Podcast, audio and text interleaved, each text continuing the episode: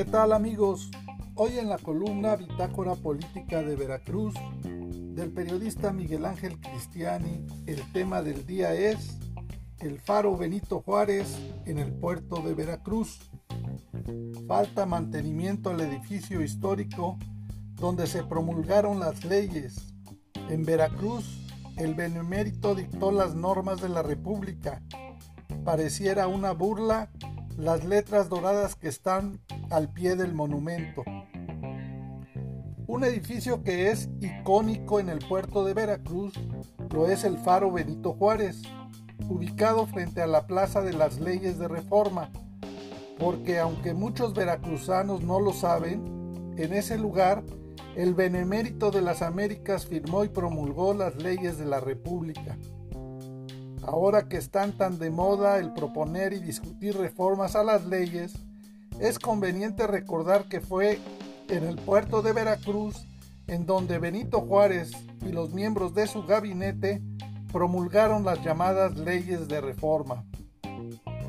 A la entrada del edificio del faro hay una placa metálica para recordar que en el año de 1968 se le dio mantenimiento al edificio, que el gobierno en ese entonces era el presidente Gustavo Díaz Ordaz.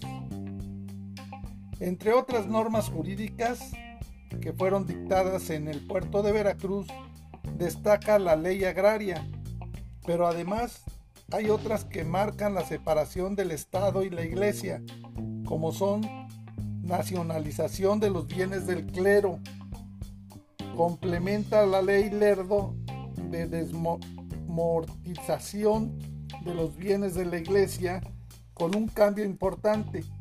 Los bienes ya no pasaban a manos de los rentistas.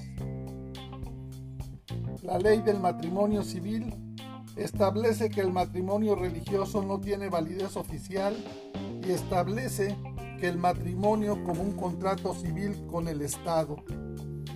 Otra ley es la del Estado civil de las personas, se declararon los nacimientos y defunciones como un contrato civil con el Estado.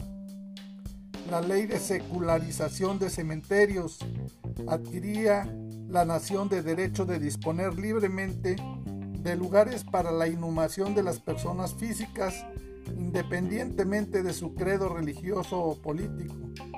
También se renovaba la prohibición de los entierros dentro de los templos por considerarlo antihigiénico. Precisamente para predicar con el ejemplo, Benito Juárez registró en el edificio del registro civil del puerto a su hija, cuya acta todavía se exhibe y, se encuentra en el frente al faro. En otros países ya quisieran tener un edificio como el faro Benito Juárez, para atraer turistas y visitantes a quienes les ofrecerían la historia de ese lugar.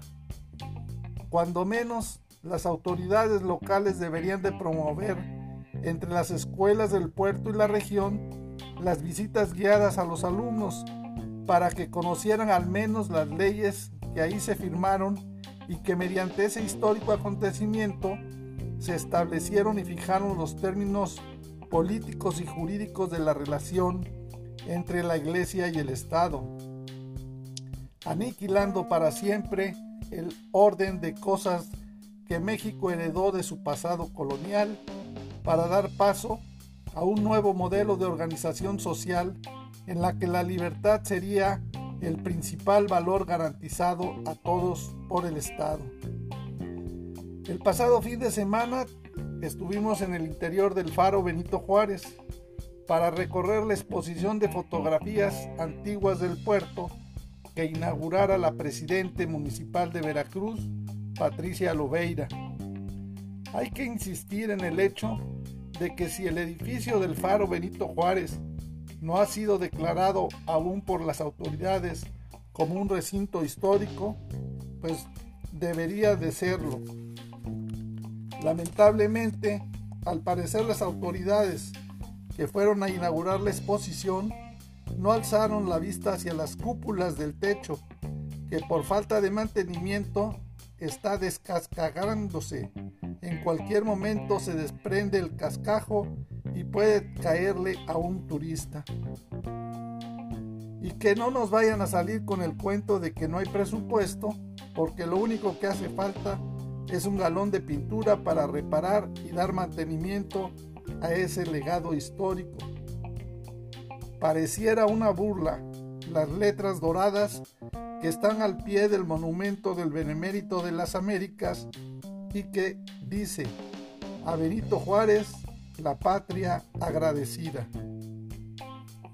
Para más información del estado de Veracruz, te invitamos a contactarnos en nuestras redes sociales en internet en www.bitácorapolítica.com.mx.